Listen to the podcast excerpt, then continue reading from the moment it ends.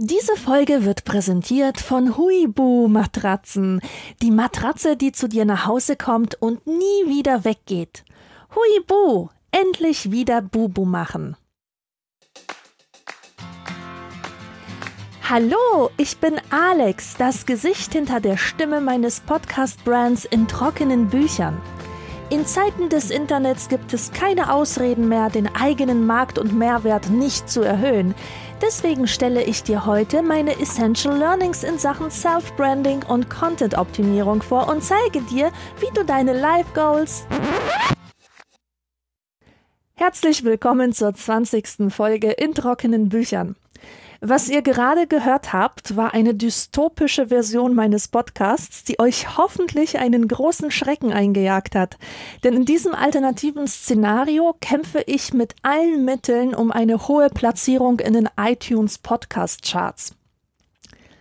Ich habe da neulich mal reingeschaut und die Charts werden derzeit dominiert von Menschen mit einer Millionen Anhängerschaft, die ohne ersichtliches Qualitätsbemühen über Belanglosigkeiten sprechen oder Coaching-Bullshit verbreiten und damit ihren Lebensunterhalt verdienen. Und ich gebe es ungern zu, aber in letzter Zeit habe ich mich tatsächlich öfters mal gefragt, ob ich nicht eigentlich total blöd bin, dass ich nicht mit den Influencern mitziehe und versuche durch Werbung und Wohlfühlbotschaften reich zu werden. Klar, ich würde es natürlich niemals machen, aber die vergleichsweise geringe Sichtbarkeit tut heute ein bisschen mehr weh als noch vor ein paar Jahren. Das, was ich mache, fühlt sich nicht mehr sehr bedeutsam an. Aber warum ist das überhaupt so?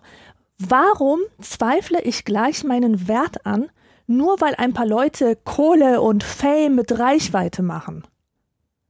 Viele von euch kennen bestimmt dieses beklemmende Gefühl, man hat wieder zu viel Zeit auf Instagram verschwendet oder auf Facebook und in stiller Abendstunde schleicht sich der Verdacht ein, dass das eigene Leben in einem dunklen Loch stattfindet, während alle anderen sich permanent kreativ verwirklichen oder auf dem Berggipfel irgendwo in den Anden stehen und etwas aus ihrem Leben machen. Schreckliches Gefühl. Und man selber kriegt nicht mal einen Hipster-Dutt hin. Man fragt sich auch, Jetzt, wo es offensichtlich für jeden möglich ist, habe ich da nicht geradezu eine moralische Verpflichtung, mein Leben zu einer Erfolgsgeschichte zu machen? Das Ergebnis von solchen Gedanken ist aber keineswegs äh, gesteigerte Motivation oder Lust aufs Leben, sondern eher ein angeknackstes Selbstwertgefühl, häufig Angstzustände, Sorgen und manchmal auch eine depressive Verstimmung. Die gute Nachricht ist, dass ihr nicht psychisch krank seid, wenn ihr euch darin wiedererkennt. Ich habe in den letzten paar Jahren von ziemlich vielen Leuten gehört, dass ihnen das Leben irgendwie sinnlos und bedeutungslos erscheint, obwohl sie eigentlich alles haben. Das Gefühl der Sinnlosigkeit scheint wie ein Eindringling von außen zu sein und das ist ein Hinweis darauf, dass es sich vielleicht um ein gesellschaftliches Problem handeln könnte. Und das ist eine gute Nachricht, weil gesellschaftliche Probleme sich unabhängig vom Individuum analysieren lassen. Und Analyse führt zu Distanz. Und wenn wir Distanz zu etwas gewinnen, können wir uns viel besser befreien, als wenn wir uns ewig in die eigenen persönlichen Geschichten verstricken. Das ist zumindest meine persönliche Überzeugung. Woran die Gesellschaft ganz konkret krankt und wie es gelingen kann, sich von ihren Mustern zu emanzipieren, darüber hat der Psychologie- und Philosophie-Professor Carlo Strenger ein wundervolles Buch geschrieben, das mich viele Monate lang beschäftigt hat. Das Buch heißt Die Angst vor Bedeutungslosigkeit, Untertitel Das Leben in der globalisierten Welt sinnvoll gestalten. Zentral ist für Strenger die Frage nach Sinn und dem Verlust von Sinn, der in westlichen Gesellschaften gerade verstärkt erlebt wird. Ich kann diesen Sinnverlust an meiner eigenen Biografie nachvollziehen. Ich bin erwachsen geworden in der Überzeugung, dass die große Weltgeschichte der Kriege und Konflikte mich verschont hat und dass es mir und nachfolgenden Generationen super gehen würde, ohne dass wir irgendwas dafür tun müssten. Als 1989 die Mauer gefallen ist, war für mich auch als politisch unbedarftes Kind vollkommen klar, der Westen hatte gesiegt. Demokratie und Kapitalismus hatten sich durchgesetzt und jetzt war es nur noch eine Frage der Zeit, bis alle Menschen auf der ganzen Welt in Freiheit, Frieden und Wohlstand leben würden.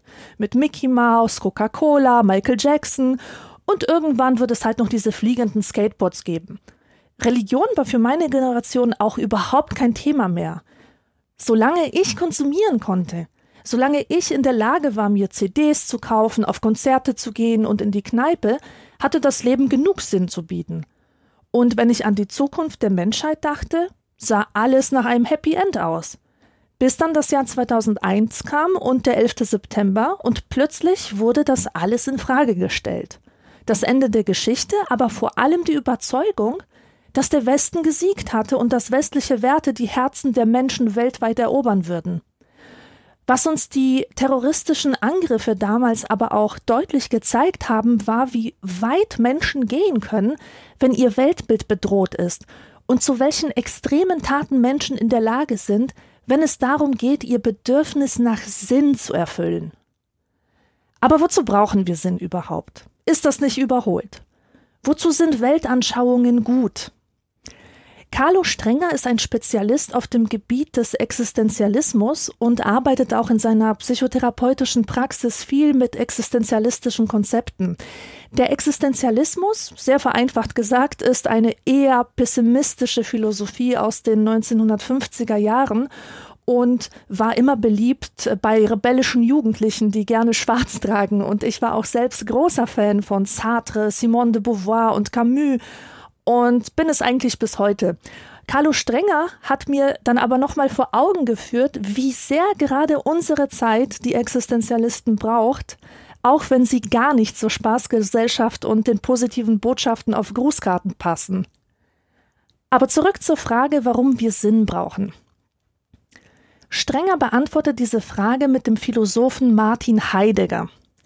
Heidegger hat geschrieben, dass wir als Menschen ständig Entscheidungen treffen treffen müssen. Und jede Entscheidung für etwas tötet gleichzeitig alle anderen Optionen. Und das ist deshalb so dramatisch, weil wir als einzige Spezies das Bewusstsein haben, dass unser Leben endlich ist. Das heißt, wir können nicht einfach zurückspulen und alles rückgängig machen, wie in einem Computerspiel in die Ausgangsposition zurückkehren, sondern unsere Entscheidungen haben Konsequenzen, mit denen wir dann leben müssen. Und Heidegger hat erkannt, dass uns diese beiden Dinge so richtig zusetzen.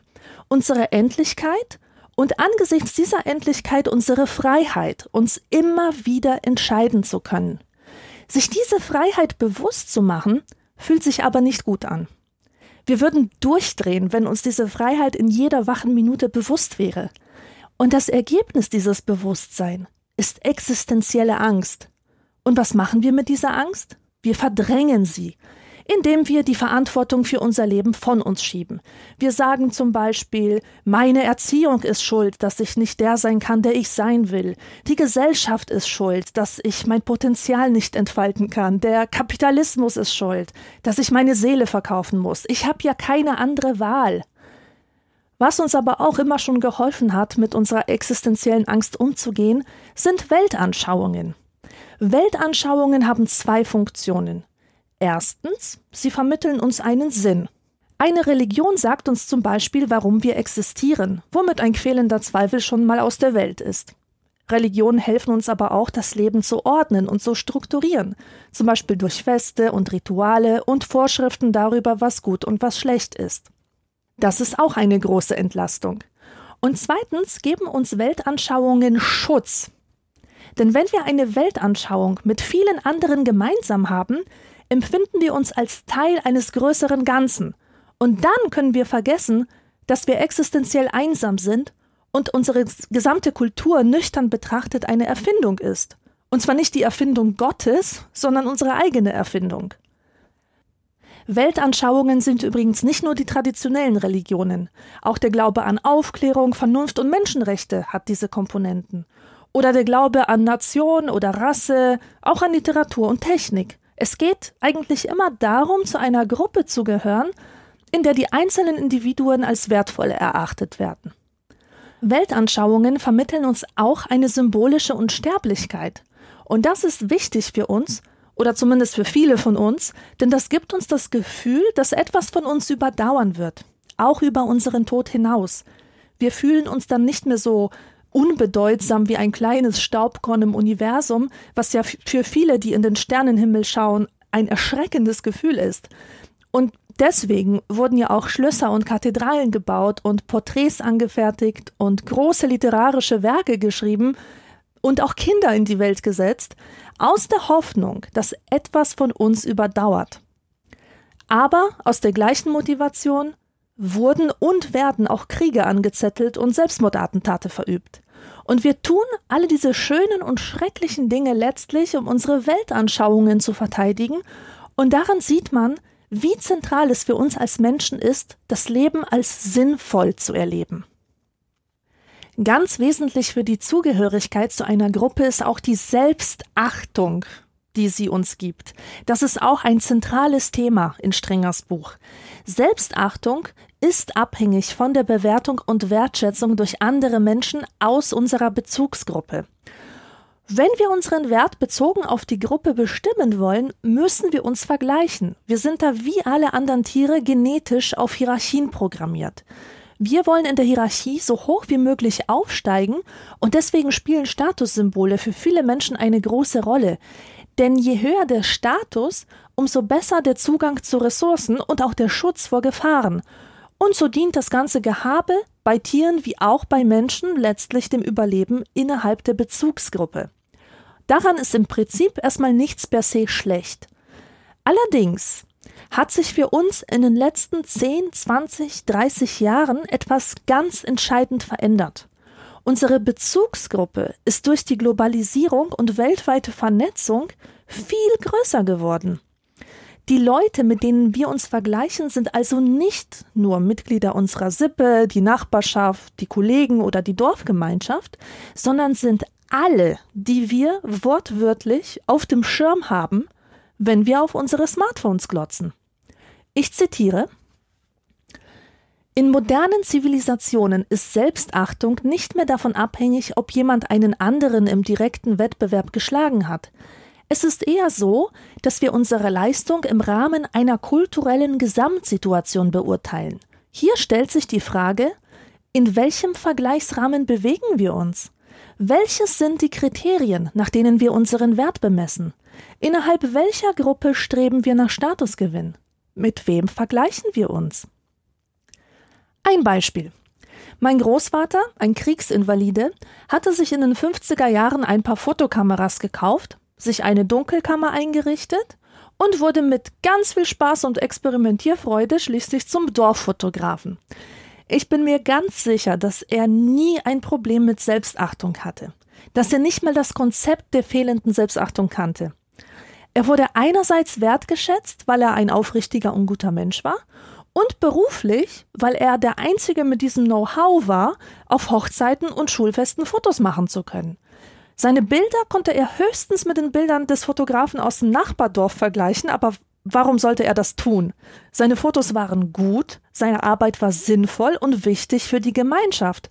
Und die Frage nach dem Wert seiner Tätigkeit oder gar dem eigenen Wert als Person hat sich ihm gar nicht gestellt. Diese Frage wäre, wie gesagt, vollkommen absurd gewesen. Ich habe mir vorgestellt, wie es ihm gehen würde, wenn er nicht 1925, sondern 1995 geboren wäre. Er hätte vielleicht einen Instagram-Account, wo er mit Hunderten, Tausenden anderen um Aufmerksamkeit und Likes konkurrieren müsste.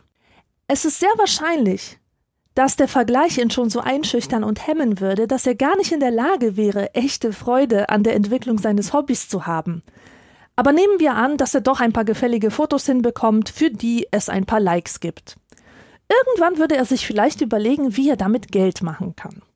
Früher oder später würde er mitkriegen, dass Werbetreibende ihm sein Hobby finanzieren können. Allerdings für den Preis, dass nicht die Qualität seiner Fotos den Wert bestimmt, sondern die Anzahl der Follower und Likes. Und dieser Erkenntnis folgend würde er seine Bilder nicht mehr für sich selbst und seine direkten Bezugspersonen produzieren, sondern für den Weltmarkt, den er natürlich immer im Kopf hat. Und das würde auch seine Motive und Filter beeinflussen. Ich kann mir beim besten Willen nicht vorstellen, dass ihn diese Tätigkeit glücklich machen würde und dass diese Form der Anerkennung in ihm wirklich das tiefe Gefühl von Sinnhaftigkeit auslösen könnte. Selbstachtung kommt in dieser Geschichte nicht vor, genauso wenig wie Wertschätzung. Denn für die anonyme Masse wäre er nur ein weiterer Bildproduzent, der halbherzig nach oben gewischt wird und zwar unabhängig davon, wie gut seine Bilder wären. Denn ob man jetzt eine Million Follower hat oder nur 100, man ist keineswegs so einzigartig, wie man sich selbst fühlt, sondern durch beliebige andere Angebote ersetzbar. Und das ist einem die ganze Zeit über auch klar. In diesem Szenario gibt es also keinen wirklichen Wert und keine wirkliche Bedeutung, dafür immer die Angst, jederzeit in die Bedeutungslosigkeit abzurutschen. Einen solchen Menschen, der mit einem Mausklick Zugang zu jeder Ecke der Welt hat und sich darum bemüht, Teil des weltweiten Infotainment-Systems zu werden, den nennt Carlo Strenger den Homo globalis. Mein Großvater kann sich glücklich schätzen, dass ihm diese Identität erspart geblieben ist. Seine Bezugsgruppe waren konkrete Menschen in einem konkreten, fassbaren Bezugssystem und sein Weltbild war auch nicht bedroht durch andere Weltbilder, die für unser eins immer nur einen Mausklick entfernt sind.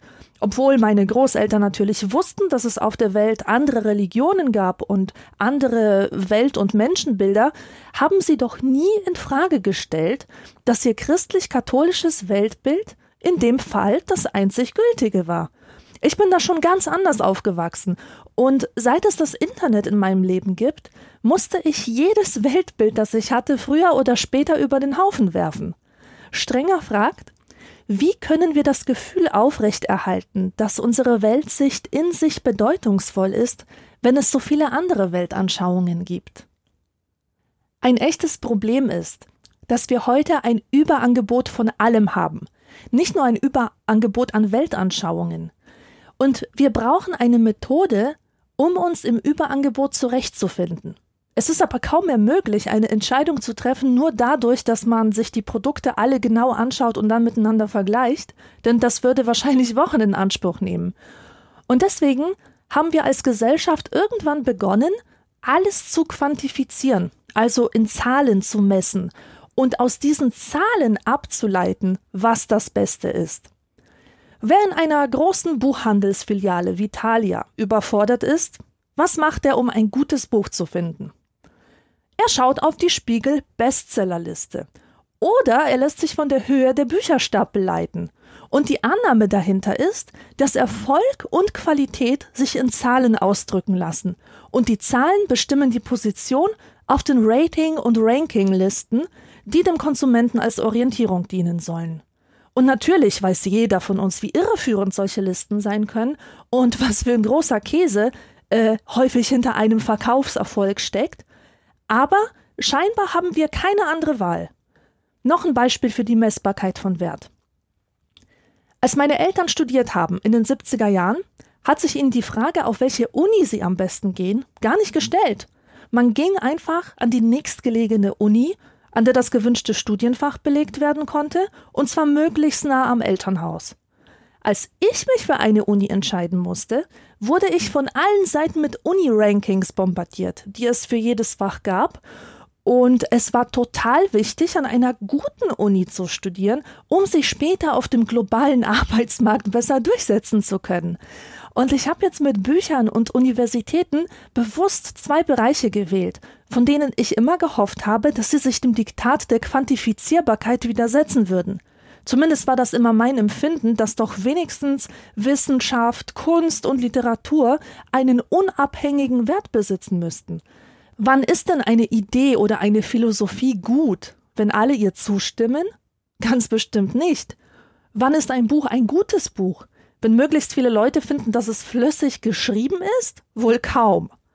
Oder ist die Kunst die beste, auf die sich alle einigen können und die es als Reproduktion im Ikea zu kaufen gibt? Natürlich nicht. Und doch tötet die Statistik dieses Empfinden ab. Es ist längst Realität geworden, dass jeglicher Wert anhand von Zahlen und relativen Positionen bestimmt werden kann. Ein gutes Beispiel dafür ist, dass man heutzutage einen Buchvertrag bekommt, wenn man genug Follower auf Twitter hat oder auf irgendeiner von BuzzFeed kuratierten Liste der wichtigsten YouTube-Influencer auftaucht. Das Verkaufsargument ist also nicht die Relevanz des Themas oder ein besonderes Erzähltalent, sondern die Followerzahl. Darin liegt der eigentliche Wert. Und selbst Wissenschaftler schreiben heutzutage vermehrt Artikel über Themen, die sie nicht interessieren, in einer Frequenz, die gute Qualität ausschließt, nur um genug zu publizieren, um sich mit der schieren Anzahl der Publikationen gegen die Konkurrenz behaupten zu können. Und Strenger stellt fest, dass der Kapitalismus auf seinem Gipfel angelangt ist, wenn selbst Ideen und Glaubenssysteme zu Waren geworden sind, deren Wert sich nach Angebot und Nachfrage bemisst. Aber was bedeutet das eigentlich alles für uns als Individuen? Leider eine ganze Menge, weil das Modell des quantitativen Rankings vor allem durch Infotainment-Systeme wie Social Media auf den Menschen übergeschwappt ist und die meisten von uns sind auf die ein oder andere Weise selbst davon betroffen. Ein Beispiel bin ich, wenn ich meinen Wert anzweifle, weil ich keine astronomisch hohen Followerzahlen habe und keine Opinion Pieces für Zeit Online schreibe. Wir bestimmen unseren eigenen Wert und den Wert von anderen so, als wären wir selbst eine Ware. Und es ist wirklich ein Unterschied, ob man ein persönliches Produkt hat oder sich selbst, also seine Persönlichkeit, als Produkt versteht. Ein Grund, warum es mir so einen großen Spaß gemacht hat, das Buch zu lesen, ist, dass es von 2011 ist. Das heißt, es ist schon acht Jahre alt und in diesen acht Jahren hat sich nochmal sehr viel getan, was man dann selbst im Kopf für sich ergänzen kann. Damals gab es zum Beispiel das Konzept des Influencers noch gar nicht. Aber Strenger hat ihn vorhergesehen. Ich glaube, der Influencer und alle Menschen, die danach streben, Einfluss im Netz zu haben, und zwar ganz egal womit, die sind der Inbegriff des Homo Globalis. Ist das schon mal aufgefallen, dass eure Netzfreunde, mit denen ihr noch vor ein paar Jahren auf Deutsch kommuniziert habt, plötzlich alle auf Englisch schreiben? Daran sieht man, finde ich, sehr gut, wie sich der Bezugsrahmen verändert hat. Und es spielt keine Rolle, ob diese Leute tatsächliche Kontakte ins Ausland haben und die Wahl der Sprache gerechtfertigt ist. In den Köpfen ist das globale Bezugssystem einfach längst eine Realität geworden. Als ich mit Social Media angefangen habe, das war 2009, hatte ich auch noch das Gefühl, mit echten Menschen zu kommunizieren. In der Twitter-Bio zum Beispiel stand meistens was Witziges, Originelles oder Gewöhnliches, Langweiliges. Auf jeden Fall konnte ich mir durch diese Kurzbeschreibung ein Bild von diesen Menschen machen, wie sie charakterlich so drauf waren. Den Beruf meiner Twitter-Freunde habe ich aber erst erfahren, wenn ich explizit danach gefragt habe, und zwar privat, nach ein paar Treffen.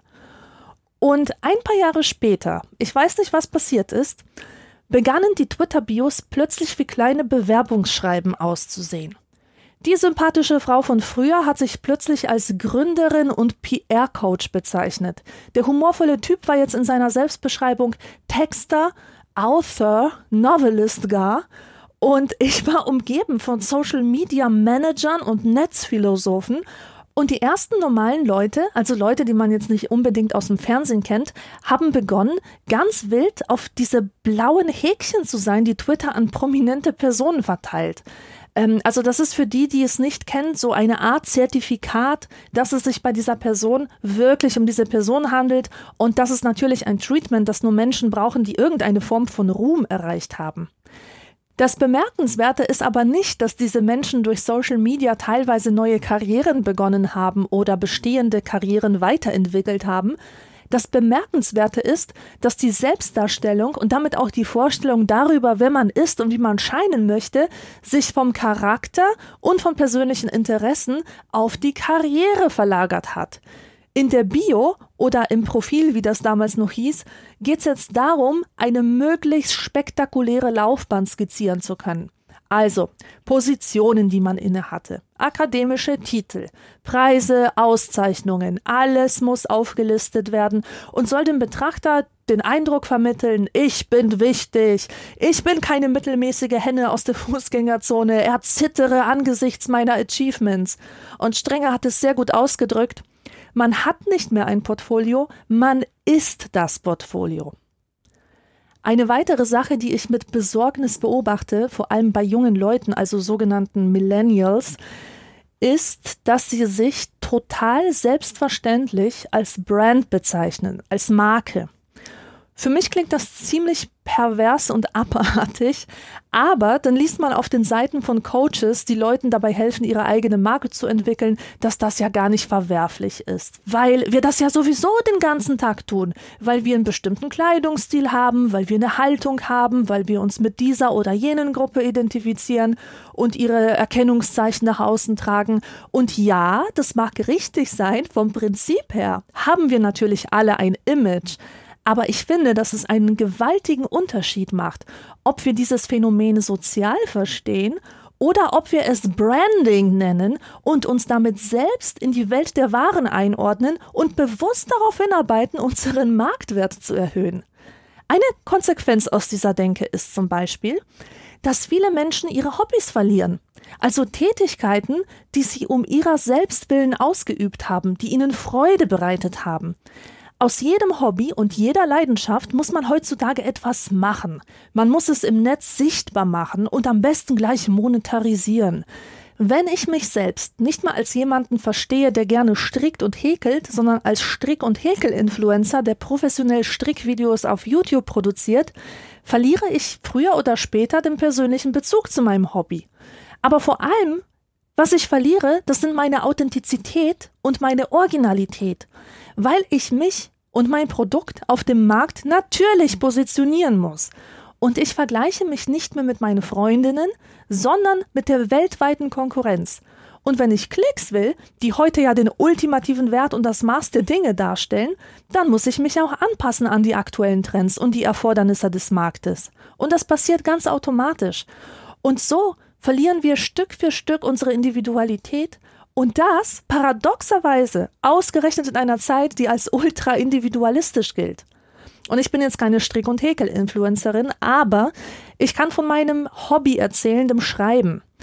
Die Stunden, die ich damit verbracht habe, für die Klassenzeitung zu schreiben, vor vielen, vielen Jahren, die zähle ich zu den besten und erfüllendsten meines Lebens. Ich weiß noch, dass ich ganze Nächte lang wie wild getippt habe, und nicht, weil ich eine Deadline einhalten musste, sondern weil ich so viel Spaß dabei hatte, weil ich wusste, dass meine Mitschüler sich schlapplachen würden beim Lesen. Und natürlich ging es mir um Anerkennung. Aber es war die Anerkennung durch meine überschaubare Bezugsgruppe und es war die Anerkennung für den Wert, den ich selbst reingelegt habe. Wertvoll war der Text an sich und nicht der Umstand, dass alle ihn gelesen hatten. Und in den ersten Jahren des Internets habe ich auch sehr gerne gebloggt. Auch da waren die Communities überschaubar und man kannte die Leute, die regelmäßig kommentiert haben, oft persönlich oder eben als Blogger, die lebensnah oder originell über ihre Alltagsbeobachtungen geschrieben haben. Und deswegen waren sie irgendwie greifbar, menschlich und nahbar. Bloggen war spaßig und sinnstiftend und für mich auch eine ganz wichtige Quelle von Selbstwertgefühl. Und heute könnte ich keinen Blogartikel mehr schreiben und das liegt keineswegs nur an der Hate-Kultur im Netz, sondern eben auch an dem neuen Bezugsrahmen, in dem ich persönlich keinen Platz mehr für mich sehe. Obwohl theoretisch für jeden Platz ist und theoretisch jeder seine Individualität ausdrücken kann, fühle ich mich an den Rand gedrängt und regelrecht ausgeschlossen. Allein schon dadurch, dass ich mich scheue, mich als Brand zu bezeichnen und meine Social-Media-Kanäle mit Content zu füttern, die diesen Brand zum Ausdruck bringen. Es ist einfach nicht relevant, was ich schreibe oder sage, solange ich auf Klicks scheiße und mich der Mentalität verweigere, dass meine Persönlichkeit einen Marktwert hat. Und ich erfülle nicht die Mindestanforderungen an jemanden, der als Autor ernst genommen werden möchte. Ich lebe nicht in Berlin und New York, sondern nur in Bayern und manchmal bei Mama. Und ich habe keine bedeutenden Literaturpreise gewonnen. Ich ziehe auch nicht mit einem Fotografen durch die Stadt, der mich in coolen Posen vor coolen Hintergründen inszeniert. Ich habe praktisch keinen Vermarktungswert und diese Demütigung sorgt dafür, dass ich gar nicht mehr schreiben möchte. Und es klingt jetzt einigermaßen absurd, aber dieser Vergleich mit der Konkurrenz, der schüchtert mich wirklich manchmal so ein, dass ich gar keine Freude mehr daran habe, Sätze zu formulieren. Es erfordert eine große Anstrengung, mir immer wieder bewusst zu machen, welche gesellschaftlichen Mechanismen da am Werke sind, die verlässlich dafür sorgen, dass ich sinnlos leide und dass so viele von uns sinnlos leiden. Einfach, weil wir unsere Vorstellungen über das gelungene Leben aus einer Quelle beziehen, die bei genauem Hinsehen total fake ist. Eine einzige Illusionsmaschine. Früher habe ich Frauenzeitschriften gelesen, aber als ich begriffen hatte, dass die Idealbilder, mit denen ich mich vergleiche, von der Mode- und Schönheitsindustrie produziert werden, habe ich es aufgegeben. Social Media wirkt sich auf die Psyche genauso aus wie Frauenzeitschriften, aber das perfide ist jetzt, dass es ganz normale Menschen sind, die diese Idealbilder produzieren und vielleicht sogar Leute aus unserem persönlichen Umfeld, die ihre Karrieren auf eine Weise sichtbar machen, die einschüchtern wirkt und uns das Gefühl gibt, völlig bedeutungslos zu sein. Dieses Ich mache mich zur Ware Ding wird befeuert durch etwas, das Carlo Strenger die Just Do It Ideologie nennt. Das ist der Glaube daran, dass unser Schicksal nicht durch unsere Herkunft bestimmt ist oder formelle Bildung, sondern einzig und allein durch unsere Fähigkeiten und unsere Motivation. Es gibt jede Menge Beispiele, die zu den ganz großen Stories unserer Zeit gehören. Etwa die Story von Bill Gates, der in einer Garage angefangen hat, um später ein Imperium aufzubauen. Oder über den Studienabbrecher Steve Jobs. Oder Mark Zuckerberg, dieser total normale, langweilige Student, dem es gelungen ist, die ganze Welt zu transformieren. Und solche Geschichten, bringen sogar alte Professoren dazu, ihre Leistungen zu hinterfragen, wie Strenger selbst in einem Interview zugegeben hat. Das ist also die Geschichte, die unsere Kultur glaubt. Du musst es nur wollen. Und das Internet gibt dir Möglichkeiten an die Hand, die du nur nutzen musst, um erfolgreich zu sein. Und wer es nicht macht, ist selber schuld. Dazu las ich neulich einen ungeheuerlichen Satz einer Finanzberaterin, die Frauen hilft, sich um ihre Finanzen selbst zu kümmern, was an und für sich keine schlechte Sache ist, aber sie sagt tatsächlich Folgendes, ihr habt es auch schon im Intro gehört. In Zeiten des Internets gibt es keine Ausreden mehr, den eigenen Markt- und Mehrwert nicht zu erhöhen. Die Botschaft ist also, mach endlich eine Ware aus dir, stürz dich in den globalen Markt. Das Problem, im Internet bestimmt nicht Qualität den Wert, sondern Aufmerksamkeit, also Klicks und Likes. Und das stellt einen Wert für Werber dar, die dich für deine Reichweite bezahlen. Und jeder kann auf diese Weise reich und berühmt werden, und zwar ganz unabhängig von seinen Leistungen. Ich habe neulich eine ganz schreckliche Serie auf Netflix entdeckt. Bitte nicht anschauen. Sie heißt Chasing Cameron und ist Reality TV und es geht um Influencer, der aussieht wie Justin Bieber mit noch weißeren Zähnen und der Typ und seine Freunde werden in jeder Weltstadt von Massen kreischender Mädchen empfangen. Und diese Jungs können absolut gar nichts. Also wirklich nichts. Das sind komplette Vollidioten. Sie geben Shows, bei denen sie bloß ein bisschen rumhüpfen und Stimmung machen. Und im Alter von nur 24 Jahren sind das Millionäre, obwohl sich ihre Leistung darin erschöpft, bei der gehirnamputierten Zielgruppe junge Mädchen bekannt zu sein. Ich wundere mich aber überhaupt nicht darüber, dass so viele Menschen, vor allem junge Menschen, von Internet-Fame träumen. Weil ich selbst hin und wieder auch von einer blödsinnigen Sehnsucht erfasst werde, berühmt zu sein, obwohl berühmt sein mit allen seinen Konsequenzen wirklich das Letzte ist, was ich sein will.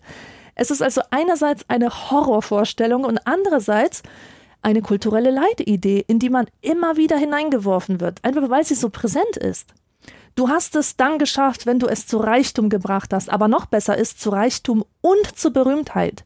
Die Frage ist, was macht denn dieses Berühmtsein, das eigentlich niemand wirklich will, so wahnsinnig anziehend und faszinierend und begehrenswert, dass wir meinen, letztlich doch nach Berühmtheit streben zu müssen und wertlos zu sein, wenn es uns zeitlebens nicht gelingt, irgendeine Form von Berühmtheit zu erlangen? Strenger sagt, dass das Bedürfnis nach Berühmtheit das Bedürfnis nach der symbolischen Unsterblichkeit ist, die ich eingangs schon erwähnt habe. Berühmte Menschen haben etwas Heiliges an sich, eine Aura und damit eine Bedeutung, und wir streben danach, weil wir bedeutsam sein wollen. Und eigentlich ist das total paradox, weil in unserer Zeit eigentlich nicht so flüchtig ist wie die Berühmtheit. Andy Warhol hat es ja vorhergesagt, dass in der Zukunft, also jetzt, jeder berühmt sein wird für 15 Minuten. Aber unsere archaischen Gehirne verstehen das nicht. Für die ist Berühmtheit immer noch die Berühmtheit von Julius Caesar, Karl dem Großen oder Johann Sebastian Bach. Diese Leute kennt man, weil sie Bedeutsames vollbracht haben auf dem Gebiet der Politik, auf dem Gebiet der Kultur, in der Musik. Aber das weltweite Infotainment-System, das heute unseren Alltag bestimmt, das kümmert sich nicht um Leistungen oder Qualität. Es zählt nur, was viele Leser findet, viele Klicks. Und das sind schöne Gesichter und reißerische Artikel. Sie fordern dem Leser überhaupt keine Anstrengung ab und so etwas findet viele Leser, viel Aufmerksamkeit, viel Interesse. Und da die Reichweite, die Anzahl von Klicks und Likes heute einen Wert für sich darstellt, streben Menschen heutzutage nach dieser Form der Berühmtheit. Wertvoll ist derjenige, der die Aufmerksamkeit der Konsumenten aufrechterhalten kann. Und wenn das hübsche Fotos von Hotels und Feelgood-Sprüche sind, dann soll es eben so sein, wofür man mit Berühmtheit belohnt wird. Ich zitiere es gehört zu den schmerzlichen Verlusten des Erwachsenwerdens, dass wir uns Liebe und Wertschätzung verdienen müssen und auf die Liebe, die uns in der Kindheit wie selbstverständlich zuteil wurde, kein Anrecht mehr haben. Berühmte Menschen repräsentieren genau diese Fantasie. Die Fantasie, geliebt zu werden, einfach weil sie so sind, wie sie sind. Aus diesem Grund schreiben wir ihnen magische Qualitäten zu. Sie verfügen über die Aura, die ihnen die Aufmerksamkeit, die Faszination, auch die Liebe anderer Menschen garantieren. Wir streben nach Berühmtheit und Bedeutsamkeit auch deshalb, weil wir uns nicht mit unserer Mittelmäßigkeit zufrieden geben wollen. Wir wollen jemand sein, etwas werden, etwas aus uns machen. Und die Just Do It Ideologie sorgt dafür, dass Menschen auch haltlose Fantasien über die Unendlichkeit ihrer Möglichkeiten entwickeln, während es auf der anderen Seite total out geworden ist, sich selbst und seine Grenzen auch mal objektiv und realistisch zu beurteilen. Fakt ist aber, dass die meisten Menschen nicht alles aus sich machen können. Es ist eine Illusion zu glauben, dass alle die gleichen Bedingungen haben, zu einer Erfolgsgeschichte zu werden. Was über unsere Chancen wesentlich entscheidet, sind immer noch Herkunft, Bildung der Eltern, Kontakte, Zufall. Und zwar viel, viel stärker als Begabung, Willenskraft, Charakter oder Mut. Was auch ganz interessant ist, wir wünschen uns eigentlich das Leben, das selbst in den westlichen Ländern für 99,5 Prozent der Bevölkerung nicht erreichbar ist, aber wir sind nicht in der Lage, diese Zahlen in Einklang zu bringen mit unseren Vorstellungen darüber, was nicht alles für uns noch drin sein müsste. Und das führt dazu, dass selbst Menschen, die bereits erfolgreich sind und eigentlich alles haben, Probleme mit ihrem Selbstwertgefühl bekommen, weil ihre Ziele immer wieder in unerreichbare Ferne zu rücken scheinen. Und vielleicht kennt ihr dieses Gefühl selbst, ganz unabhängig davon, wie alt ihr seid und was ihr macht, dass ihr irgendwie unvollständig seid, bevor ihr nicht etwas aus euch gemacht habt. Dieses diffuse etwas aus sich machen, das ist so ein Wunsch von vielen, die daran zweifeln, ob ihre Karriere wirklich so toll ist, wie sie sein sollte, ob ihr Leben wirklich dem entspricht, was die Kultur sich unter einem gelungenen Leben vorstellt. Und solche Gedanken können einen in den Wahnsinn treiben. Und das tun sie auch. Deswegen gibt es immer größeren Bedarf an Psychotherapie. Die Leute entwickeln massenweise Angststörungen und lassen sich Antidepressiva verschreiben. Und gesamtgesellschaftlich versuchen wir unsere Probleme mit etwas zu lösen, das strenger Pop-Spiritualität nennt. Pop-Spiritualität hat nichts mit echter Spiritualität zu tun und ist auch kein Glaubenssystem wie die Religion, Pop-Spiritualität ist viel einfacher zu haben. Ich würde sagen, man kann sie sich schnell zusammen shoppen und die Läden sind voll davon. Zum Beispiel gibt es ja diese Tassen oder Teebeutel mit Sprüchen und Affirmationen aus dem Bereich der Achtsamkeit mit so Botschaften drauf wie Entspann dich, mal den Gang runterschalten, mach mal Platz für die wirklich wichtigen Dinge im Leben. Das ist aber nur so ein symbolischer Ersatz für etwas, das uns längst abhanden gekommen ist. Ein Platzhalter ohne jede Wirkung. Genauso wie diese Flut an Coaching-Angeboten und Selbsthilfebüchern und Ratgeberliteratur. Ich kann aus eigener schmerzhafter Erfahrung sagen, dass das exzessive Lesen solcher Bücher absolut nichts bringt. Einerseits gibt es natürlich den Effekt, dass man beim Lesen ganz beseelt ist von seinen Möglichkeiten und die Erfolge sozusagen schon in der Fantasie gefeiert hat, sodass die Veränderungsenergie schon fürs Träumen verbraucht ist. Und andererseits deshalb, weil die Angebote der Pop-Spiritualität so inkohärent und substanzlos sind, dass man darauf nichts aufbauen kann. Wir lesen also ein Buch über das Blabla-Prinzip und ein paar Jahre später kommt ein Buch auf den Markt mit dem Titel Die Blabla-Lüge. Man kann sich nie sicher sein, dass man der richtigen Lehre anhängt. Diese in Anführungszeichen Lehren widersprechen auch einander und je mehr man liest, umso weniger hat man das Gefühl, dass man verstanden hat, wie denn nun ein gutes Leben gelingen kann. Man kann es auch gar nicht verstehen, weil das intellektuell haltlose Aussagen sind. Aber warum sind dann solche Bücher überhaupt so erfolgreich? Ich zitiere. Der Gedanke, dass es ein voll entwickeltes, wahres Selbst gibt, das in unserem Innern verschüttet ist, ist eine machtvolle kulturelle Fantasie.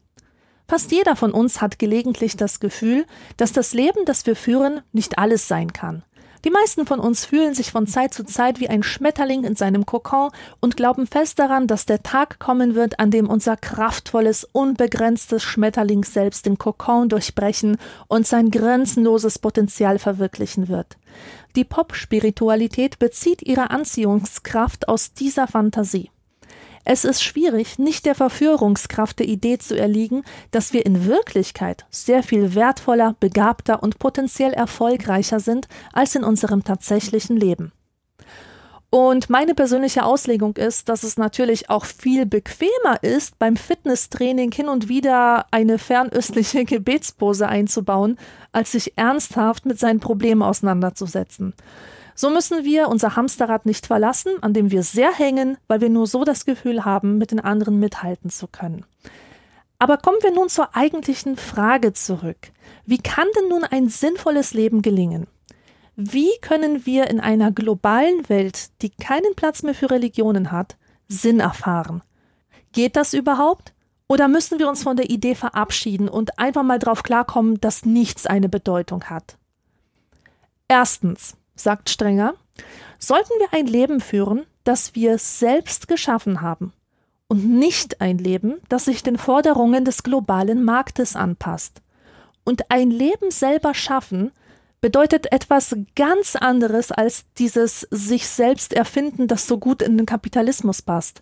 Ich zitiere Der Entwicklungsprozess selbst, in dessen Verlauf wir Illusionen nachhängen und Desillusionierung erfahren Hoffnungen aufbauen, die wir später in einem neuen Licht sehen und Überzeugungen gewinnen, die wir im Licht kritischer Betrachtung wieder aufgeben, dieser Prozess, der uns schließlich zur Selbsterkenntnis führt, muss als ein Wert an sich betrachtet und anerkannt werden, wenn wir wollen, dass eine liberale Gesellschaft sich entfalten kann. Das muss ich jetzt auf jeden Fall genauer erklären.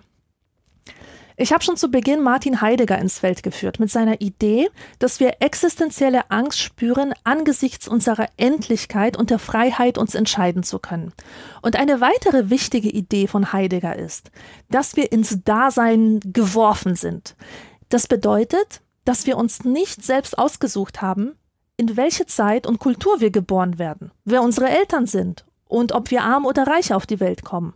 Und das ist tragisch. Es ist zum Beispiel tragisch, dass meine Großmutter ihre Kindheit im Krieg erleben musste und dass sie sich ein paar sehr bescheidene Lebensträume wegen der Nachkriegsarmut nicht erfüllen konnte.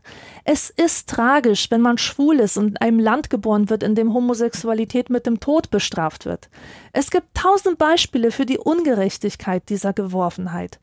Aber dieser Tragik können wir uns ganz bewusst stellen, der Existenzialismus nach Sartre sagt, dass Sinn entsteht, nicht wenn wir Wellness-Tee trinken, sondern wenn wir Verantwortung übernehmen für unser Leben und unsere Identität und dabei tatsächlich mit dem arbeiten, was uns gegeben wurde, mit dem, was ist, mit diesen ganzen spannungsreichen und auch schwierigen Elementen unseres Lebens. Und diese Haltung unterscheidet sich ganz fundamental von der gültigen Vorstellung, dass ein gelungenes Leben ein Leben ohne Spannungen und ohne Konflikte ist. Und das ist genau die Vorstellung, die uns vom Infotainment-System eingetrichtert wird. Ich zitiere das wahre Drama des Individuums liegt in der Spannung zwischen Faktizität und Freiheit. Der Mythos des Just Do It führt dagegen grundlegend in die Irre, weil er voraussetzt, wir könnten unser Selbst nach unserem Willen formen. Aber der Mensch hat seinem Wesen nach eine geschichtliche Existenz, und wir können unserer Geschichtlichkeit nicht entfliehen. Von daher gesehen ist ein gutes Leben nicht durch die grandiose Erschaffung des eigenen Selbst definiert. Ein gutes Leben zu führen setzt vielmehr voraus, dass wir die unserer Existenz innewohnende Spannung akzeptieren und sie so umfassend und kreativ wie nur möglich ausleben. Was er meint, kann man am besten verstehen, wenn man sich zwei Wege ansieht, kreativ tätig zu sein also etwas zu basteln. Kreativität im altmodischen Sinn. Nennen wir unsere Beispielpersonen Martina und Petra. Martina weiß, dass Kreativität voll im Trend liegt und kauft sich erstmal ein paar Bastelbücher mit Anleitungen, hübschen Fotos von den Projekten und vielleicht noch was über Handlettering, weil man damit schöne Sinnsprüche gestalten kann, die man vorher im Internet gegoogelt hat. Aber bevor Martina loslegen kann, muss sie erstmal in ein Bastelgeschäft. Und da kauft sie sich vorgestanzte Filzbuchstaben, Glitzer, der genauso aussieht wie auf den Fotos im Buch, und noch so ein paar Einzelteile, mit denen sie das Objekt im Bastelbuch nachbauen und auf Instagram dann als kreatives Projekt präsentieren kann. Das Problem ist, dass nichts daran wirklich von ihr ist und hunderte von Glitzerhasen später genauso aussehen wie ihre. Petra dagegen arbeitet ganz anders. Sie durchforstet die Hinterhöfe des Viertels, in dem sie immer schon gelebt hat, und beginnt zu sammeln. Sie findet einen alten Schlauch, vergilbte Zeitungen, vielleicht einen Wasserhahn aus der Jugendstilzeit und Äste eines Strauchs, der schon da war, als sie klein war und dort gespielt hat. Und alle diese Objekte, die jedes für sich keineswegs schön sein müssen, schweißt sie dann zu einem originellen Werk zusammen, das einen Bezug zu ihr selbst und zu ihrem Leben hat und absolut einzigartig ist. Wer hat sich am Ende mehr anstrengen müssen? Natürlich Petra, die sich die Hände schmutzig gemacht hat, die alles selbst finden und erfinden musste. Aber sie hat damit wahrlich ihre Identität ausgedrückt und echte Kreativität gelebt. Und Martina? Naja. Wer hatte mehr Spaß? Wahrscheinlich hatten beide Spaß. Aber was passiert, wenn es mal keine Bastelvorlagen gibt? Dann wird Petra sich zu helfen wissen und Martina nicht. Vermutlich wird sie gar nicht auf die Idee kommen, dass sie mit dem arbeiten kann, was sie zu Hause hat. Strenger formuliert das so. Wie der Bricoleur müssten wir uns mit den Materialien, die wir in den Hinterhöfen unseres Lebens finden, zufrieden geben und versuchen, sie in das schöpferische Werk zu verwandeln, das unser Leben ist. Es ist unsere Aufgabe, die Geschichte unseres Lebens zu einem Werk zu machen, das wir in Wahrheit als unser eigenes erfahren. Es ist unsere Aufgabe, zum Urheber unseres Lebens zu werden, auch wenn am Anfang dieser Geschichte nicht unsere eigene Entscheidung stand.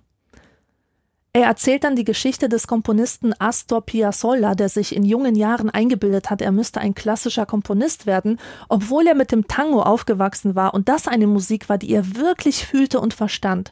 Solange er sich aber für diese Wurzeln geschämt hat und versucht hat, reine Klassik zu schreiben, war er eher so äh, mittelmäßig und nicht besonders originell, aber als er begriffen hatte, dass seine Wurzeln sein eigentlicher Schatz waren, erst da ging es für ihn bergauf.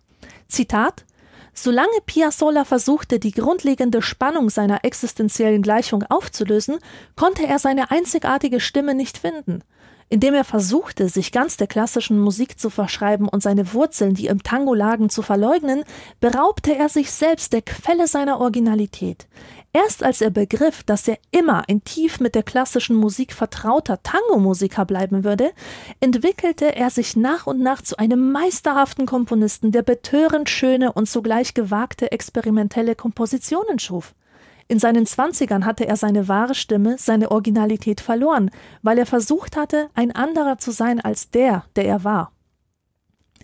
Individualität entsteht also nicht daraus, dass wir uns an einem glatten Ideal orientieren wie an einer Bastelanleitung, sondern daraus, dass wir lernen, mit den Spannungen, die uns das eigene Leben auferlegt hat, kreativ umzugehen und die Konflikte in das Gesamtwerk unserer einmaligen Existenz zu integrieren. Zweitens, wenn wir unser Leben sinnvoll gestalten wollen, müssen wir unsere Grenzen anerkennen. Es ist ein Irrtum, dass Freiheit eine Abwesenheit von Grenzen bedeutet. Das ist auch ein wesentlicher Irrtum der Just-Do-It-Mentalität, die behauptet, dass sich jeder praktisch aus dem Nichts erschaffen kann, wenn er nur macht, was er wirklich will.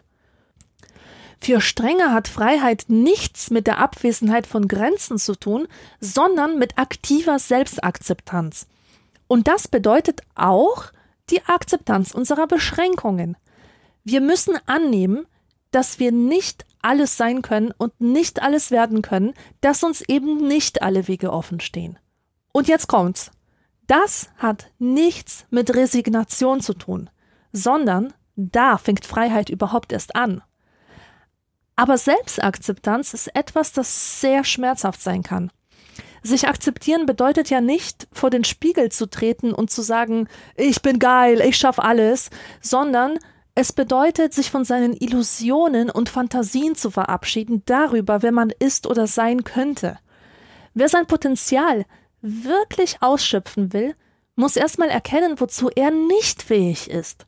Und einer, der diese Philosophie selbst gelebt und gelehrt hat, war Karl Jaspers, der gesagt hat, dass der Mensch gerade in der Begegnung mit Grenzsituationen zur Freiheit findet, wenn er seine Beschränkungen mit Würde akzeptiert und sie nicht zu einem Drama macht. Und er selbst war dafür das beste Beispiel, denn Jaspers hatte bereits in jungen Jahren mit einer schweren Krankheit zu kämpfen, die ihn meines Wissens auch sein Leben lang begleitet hat.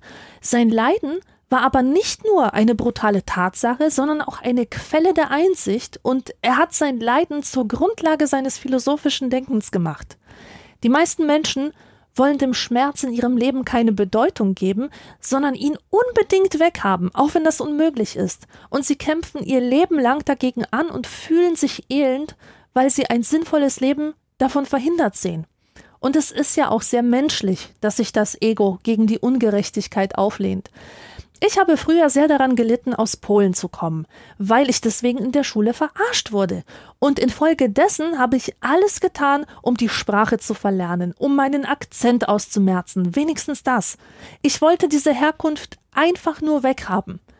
Und mein Leben war dadurch nicht unbedingt schöner, weil ich halt immer so dachte, na und, du kannst ja noch so akzentfrei Deutsch sprechen, du wirst ja doch nie dazugehören.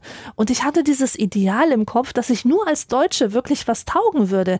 Und erst, als ich das Polnische und Migrantische als Teil von mir akzeptiert habe, erst da konnte ich die Zweisprachigkeit und die doppelte Perspektive als Bereicherung für mich selbst und für andere entdecken. Und erst da war ich überhaupt offen für so einen Gedanken. Man könnte also sagen, dass erst die Akzeptanz meiner Beschränkungen das Potenzial freigeschaltet hat, das in meinem Leben steckte. Drittens. Wenn wir unser Leben sinnvoll gestalten wollen, müssen wir uns aufs Wesentliche konzentrieren. Auch zu dieser Haltung findet Strenger ein altes philosophisches Vorbild, und zwar Epikur. Zitat Epikur und seine Jünger stellten die These auf, dass wir Freiheit nur dann erlangen können, wenn wir relativ unabhängig sind von der äußeren Welt und ihren Wechselfällen. Streben nach Freiheit bedeutet, dass wir uns die Frage stellen, welche unserer Bedürfnisse und Wünsche für uns wirklich wesentlich sind und welche nicht.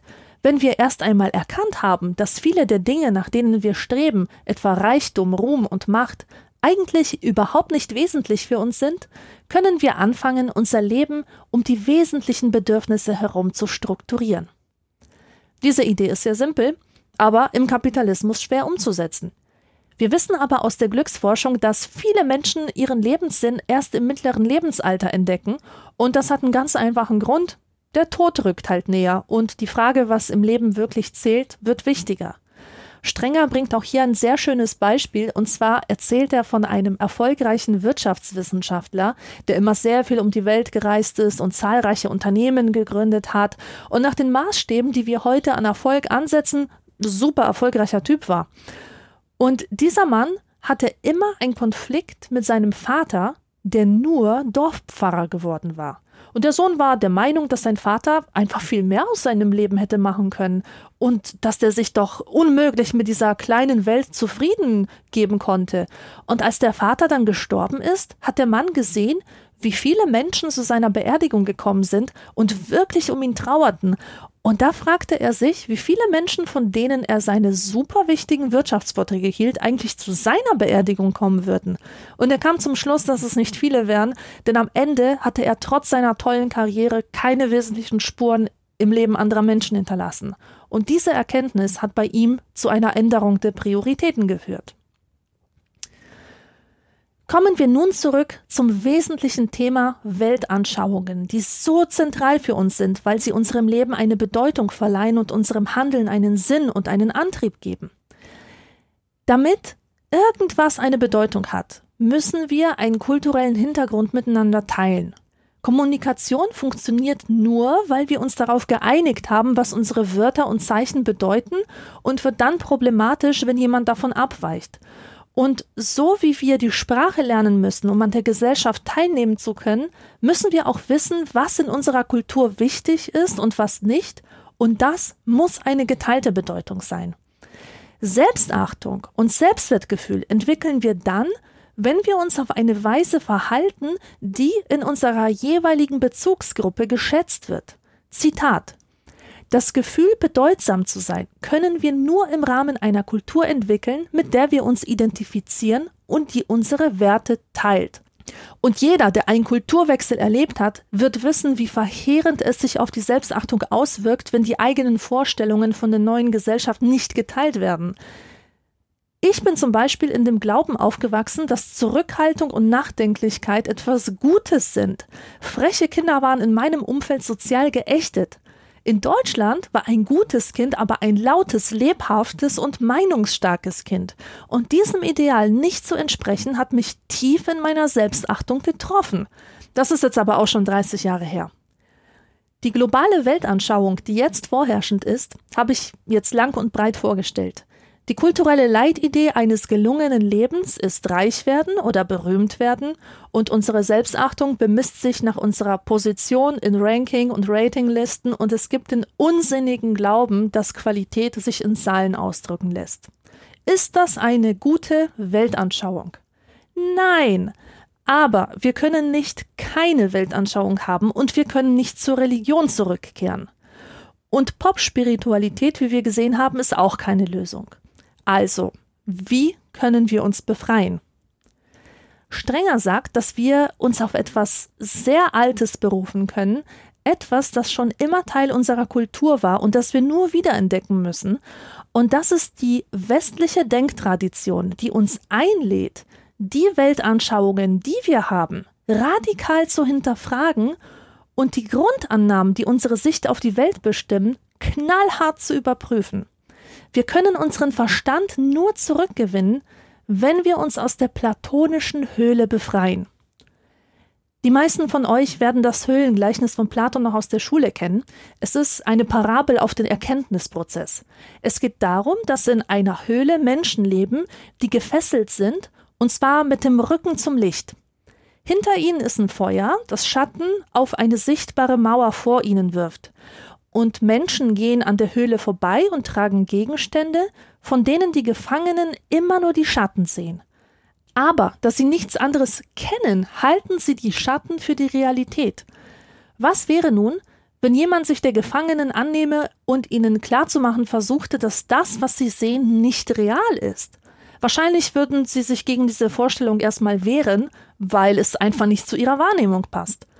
Und wenn man ihre Fesseln sprengen würde und sie endlich ins Licht schauen könnten, würden sie es tun? Würden sie ihre Freiheit nutzen? Vermutlich nur ein paar wenige mutige, weil das Licht nämlich wehtut und blendet, wenn man so lange in der Dunkelheit saß, und weil man alles, was man für real gehalten hat, über Bord werfen müsste. Und das ist auch eine wesentliche Aussage. Erkenntnis tut weh. Erkenntnis ist nicht ohne Anstrengung zu haben. Erkenntnis ist kein Wellness-Tee, sondern mühsame Arbeit. Aber sie könnte sich lohnen. Wir müssen uns mit unseren Weltanschauungen intellektuell auseinandersetzen und mit unserer eigenen Entwicklung, auch mit unserer Kultur, die auch nicht einfach so gegeben ist, sondern die unsere gemeinsame Schöpfung ist. Warum glauben wir das, was wir glauben? Warum leben wir in dem System, in dem wir leben? Wie ist es dazu gekommen? Eine moderne Umsetzung des Höhlengleichnisses von Platon ist übrigens der Film Matrix. In der Matrix gibt es auch eine Höhle und das ist die Computersimulation, die den Menschen als Realität erscheint. Diese Realität wird in die Hirne von Menschen gepumpt, die als organische Batterien eine von Maschinen beherrschte Welt mit Energie versorgen. Und die Menschen wissen nichts davon, sie halten die Illusion für die Wirklichkeit. Und der Held Neo erkennt mit Hilfe von ein paar Widerstandskämpfern, dass er sich befreien muss. Und mich gruselt's, wann immer ich darüber nachdenke, wie sehr dieser Film auf unsere Zeit passt. Ich stelle mir einen Menschen vor, der den ganzen Tag im Internet abhängt, wo ihm Algorithmen einen auf seine Sehnsüchte und Neurosen zugeschnittene Realität präsentieren, die er für das wahre Leben hält. Und ich habe diesen Höhleneffekt selbst erlebt, nachdem ich vor ziemlich genau einem Jahr meinen Facebook-Account gelöscht habe. Das war einerseits ziemlich schmerzhaft, weil es sich angefühlt hat, als hätte ich mit der ganzen Welt Schluss gemacht und Brücken hinter mir abgebrannt. Fast so, als würde ich jetzt ins Kloster gehen und allen Genüssen abschwören müssen. Aber nach dem ersten Schock kam nach und nach die Realität zurück und ich musste entsetzt, aber auch erleichtert feststellen, dass nichts von dem, was online passiert, für mein Leben irgendeine Bedeutung hat. Die Welt, wie ich sie draußen erlebe, unterscheidet sich dramatisch von der, die mir Facebook gezeigt hat. Und diese Befreiung aus der falschen Realität war auch eine Befreiung aus der Sinnlosigkeit, zumindest aus der Sinnlosigkeit von Social Media. Und ich habe noch einige Befreiungen vor mir, etwa die Befreiung aus der kapitalistischen Logik oder die Befreiung von den Fesseln des Ego. Und ich weiß nicht, ob es mir gelingen wird, aber es ist denkbar. Um im Matrix-Bild zu bleiben, haben wir immer die Möglichkeit, uns zwischen der blauen und der roten Pille zu entscheiden. Wir können das System, in dem wir leben, als gegeben akzeptieren und uns in seine Regeln fügen. Es steht uns jederzeit frei, das zu tun. Aber wir können auch den unbequemen Weg wählen, der uns aus der Illusion hinausführt. Und dieser Ort jenseits der Illusion ist nicht immer das Paradies. Ganz im Gegenteil, es könnte ein gefährlicher Ort sein, ein chaotischer Ort. Aber dieses Risiko gehört eben mit zum Abenteuer Freiheit. Und der Sinn, den man durch den Prozess der Erkenntnis erfährt, könnte es wert sein. Zum Schluss ein großes Dankeschön an alle, die an den Wert von in trockenen Büchern glauben, ganz unabhängig von Platzierungen in den iTunes-Charts und der Reichweite auf Social Media. Das Angebot lebt einzig und allein von der persönlichen Wertschätzung seiner Hörerinnen und Hörer und wie ihr das Projekt unterstützen könnt, erfahrt ihr auf introckenenbüchern.de slash spenden. Das war in trockenen Büchern Folge 20 mit Carlo Strengers sehr lesenswertem Buch Die Angst vor der Bedeutungslosigkeit, 2011 erschienen im Psychosozialverlag. Bis zum nächsten Mal. Thank you.